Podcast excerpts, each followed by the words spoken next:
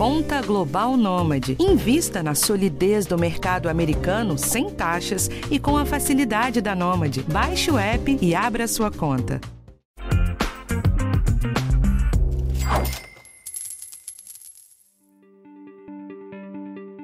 Chegou aquela época do ano. Eu aposto que você tá com preguiça, e eu também tô, mas o imposto de renda não tem muito escapatória. E você que está se aventurando nos investimentos agora, ou que já tem alguma experiência nesse assunto, precisa saber direitinho as regras para não errar na declaração. E eu tô aqui para te ajudar com isso. Meu nome é Rafael Martins e esse é o podcast Educação Financeira do G1. Hoje a gente vai direto ao ponto porque não tem muito jeito. A declaração do imposto de renda tem regras específicas para cada tipo de investimento que você tenha feito. O que eu fiz foi separar uma lista de títulos diferentes e pedir para um especialista explicar como faz cada um deles. Tem renda fixa, renda variável, ETF, BDR, enfim, seja lá em que aplicação você tenha colocado seu dinheiro, a gente explica como funciona. Então pega seu papel e caneta ou anota aí em qualquer lugar que eu falei com o Antônio Gil, que é especialista em impostos da consultoria EY, e ele descreveu um por um como se declara e como se recolhe o IR de aplicações financeiras. Vamos nessa? Gil, o IR tem uma lista de requisitos para quem precisa declarar. Quem tem qualquer investimento é obrigado a fazer declaração? É, na verdade, os investimentos eles podem gerar, por exemplo, ganho de capital tributável, que é, na verdade, Rafael, já uma das obrigatoriedades para apresentação de declaração de imposto de renda, ou seja, quem opera no mercado financeiro ou quem possui investimentos financeiros que geram ganhos de capital tributável, tem aí, por exemplo, uma das obrigatoriedades, por exemplo, se operou em bolsa de valores. Esse é um dos exemplos. Outro ponto também é quem tem patrimônio acima de 300 mil reais. Esses são, esses são dois critérios de obrigatoriedade, Rafael, que obrigam o contribuinte a entregar a declaração de imposto de renda que podem ter é, um, uma relação direta com investimentos financeiros. Tá, então poupança e renda fixa, por exemplo, então não precisam.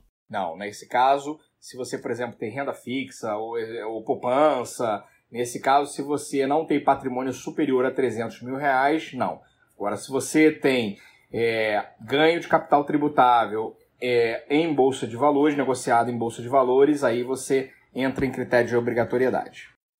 Gil, muita gente faz um agrupamento dos investimentos em bloco. Por exemplo, renda fixa, para juntar tudo. Pode fazer isso? O adequado, o correto, seria separá-las, inclusive, né, lembrando, né, Rafael, não é obrigatório, mas você tem campos, por exemplo, que você, é você tem a solicitação, por exemplo, do CNPJ. E você não teria como fazer isso juntando.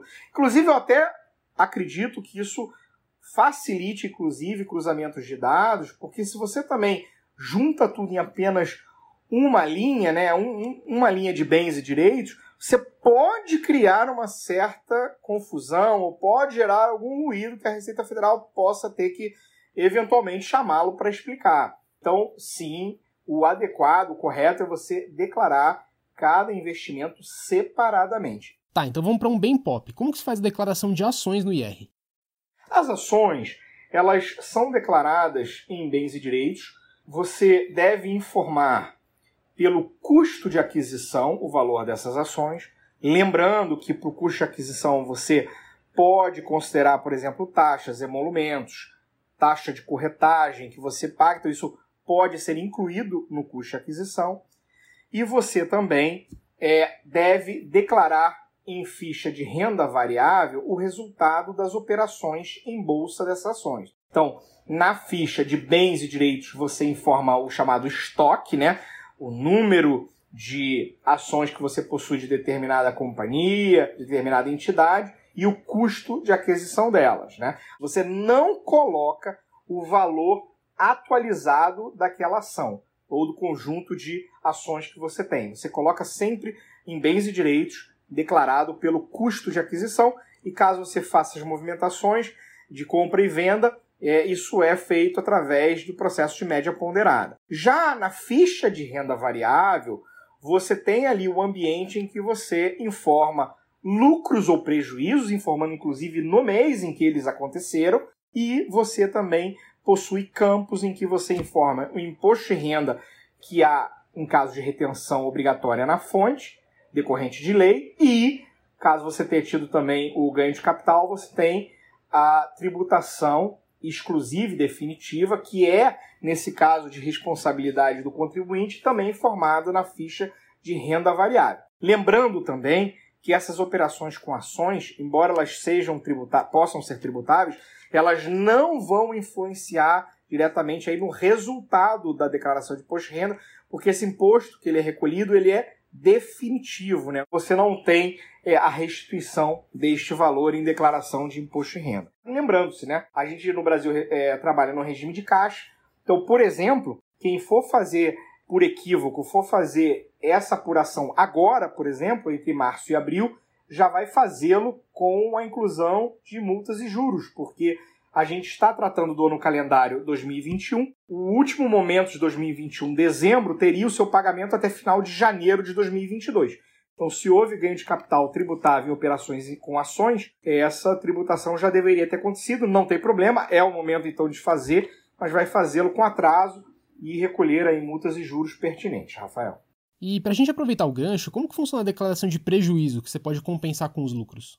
É permitido, no caso de ações, você tratar o prejuízo em operações em bolsa com a compensação com lucros, ou naquele determinado mês, ou eventualmente em meses futuros. O que você não pode fazer, por exemplo, é você utilizar um prejuízo em mercado à vista com prejuízo em day trade e vice-versa. Cada forma de atuação em mercado, ela é, ela tem seus prejuízos compensados de forma independente. Basicamente, o que você faz é que você lança o prejuízo naquele mês em que ele ocorreu na declaração de imposto de renda e a própria declaração você vai ver que na ficha de renda variável ela vai, ela vai considerando esse prejuízo automaticamente para é, momentos futuros se não houve a compensação com lucros obtidos. Então, é possível você, inclusive, transportar para períodos subsequentes esse prejuízo e quando você tiver lucro, aí você é, faz o abatimento, você faz essa compensação de prejuízos. Eu volto já com mais perguntas para Antônio Gil.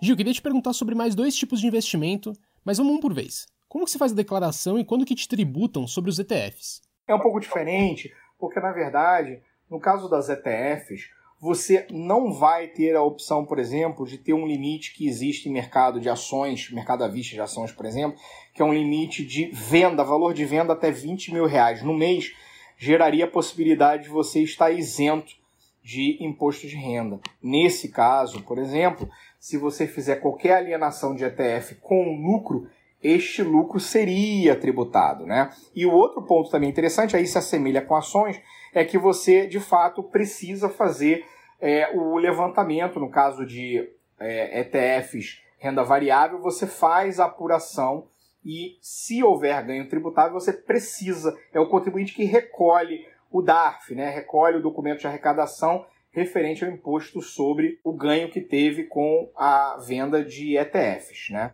Outro ponto também importante que a gente já mencionou, por exemplo, com relação a ações e para ETFs, segue na mesma linha, é você precisa declarar o número, colocar a descrição, informar os dados dessa aplicação em bens e direitos pelo custo de aquisição das ETFs. Então lembre-se, a ETF ela segue com um código específico, né, de fundos de investimentos, existe um código específico para aplicação em ETF você coloca em bens e direitos pelo custo de aquisição e as operações que você faz com a ETF em renda variável, em bolsa, você faz a operação e informa o lucro ou prejuízo lá na ficha de renda variável. E como que funciona esse processo para os BDRs? No caso de BDR, você possui, por exemplo, um reflexo, né? Você tem um título que reflete uma ação que está fora do Brasil.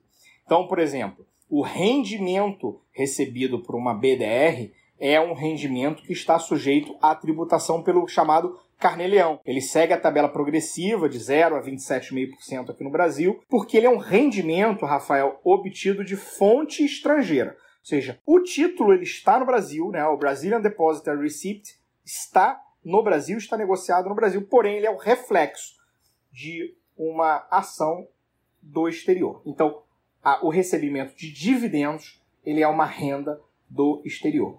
No mais, a gente pode dizer, por exemplo, que em BDR, assim como em ETF, você não tem esse limite também dos 20 mil reais mensais para quem vai aliená-lo, né?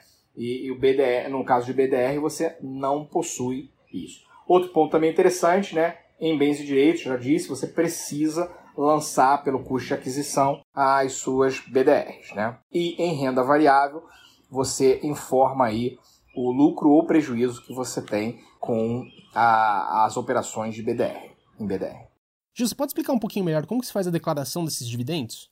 É importantíssimo que você obtenha os extratos que vêm das corretoras. A gente sabe que muito disso vem com pré-preenchimento agora da declaração. A gente, a, gente espera que uma parte interessante de informações de fontes pagadoras já possa vir pré-preenchida, mas é sempre de responsabilidade do contribuinte verificar as informações e, e checar se estão certas ou não. Né? A Receita Federal ela deixa muito claro que essa é uma obrigação do contribuinte. Com relação, por exemplo, ao rendimento é, proveniente das BDRs, dos dividendos pagos no exterior, na verdade, você recebe essa informação da fonte pagadora, na verdade, é, da, da, tua, da tua corretora, desculpa, e você precisa calcular o carnê-leão. É, o cálculo é feito pelo contribuinte. Pode ser até que você tenha ajuda de alguma corretora que te franquie, por exemplo, esse serviço. Mas não é automático pela fonte pagadora.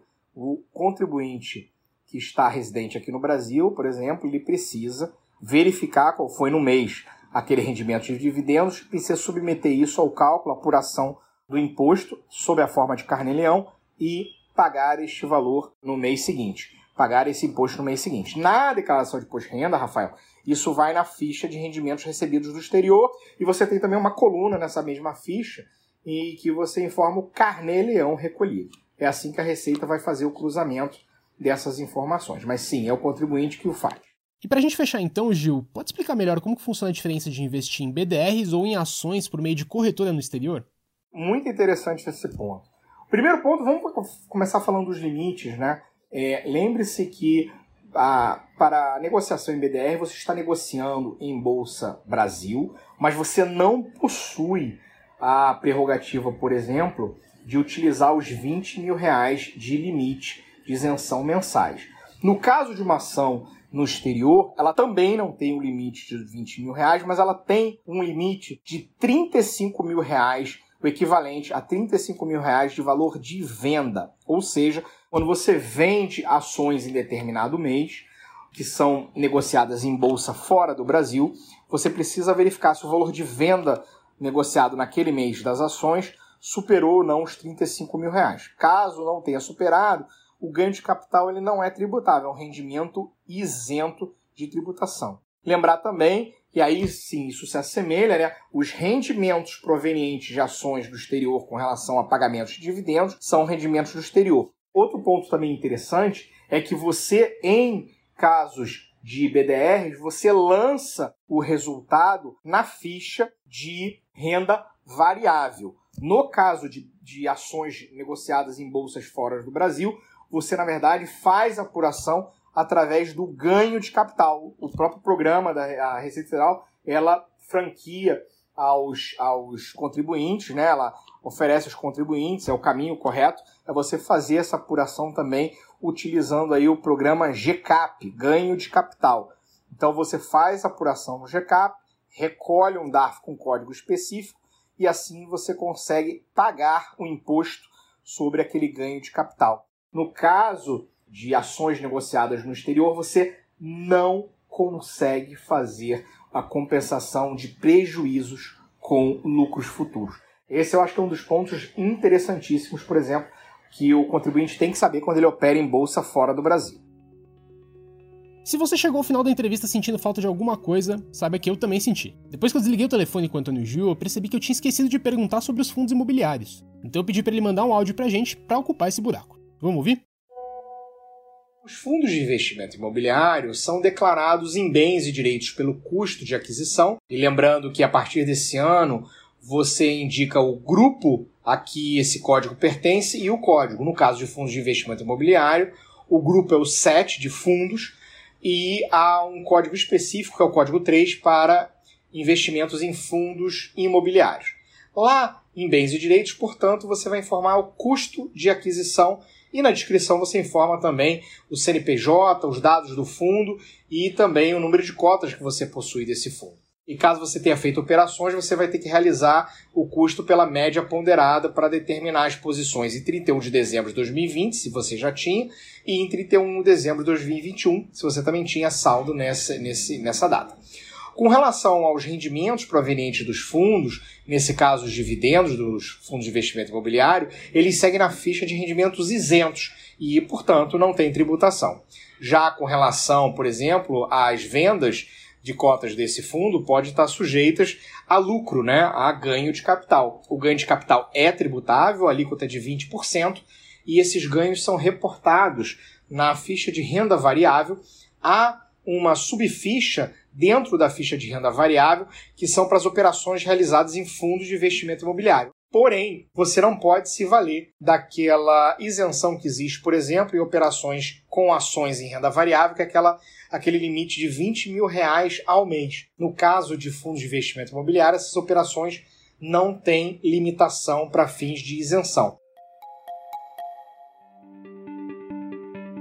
Então esse foi o episódio de hoje e na semana que vem tem um tema diferente para você. O podcast Educação Financeira está disponível no G1, no Globoplay ou na sua plataforma de áudio preferida. Então não deixa de seguir o podcast no Spotify ou na Amazon, de assinar no Apple Podcasts, de se inscrever no Google Podcasts ou no Castbox, ou então de favoritar a gente na Deezer. Assim você recebe uma notificação sempre que um novo episódio estiver disponível. E não deixa de avaliar o podcast na sua plataforma preferida. Isso ajuda muito o nosso conteúdo a chegar para mais gente. Eu sou Rafael Martins, eu assino o roteiro desse episódio e a edição é do Gabriel de Campos. Um abraço para você e até a próxima.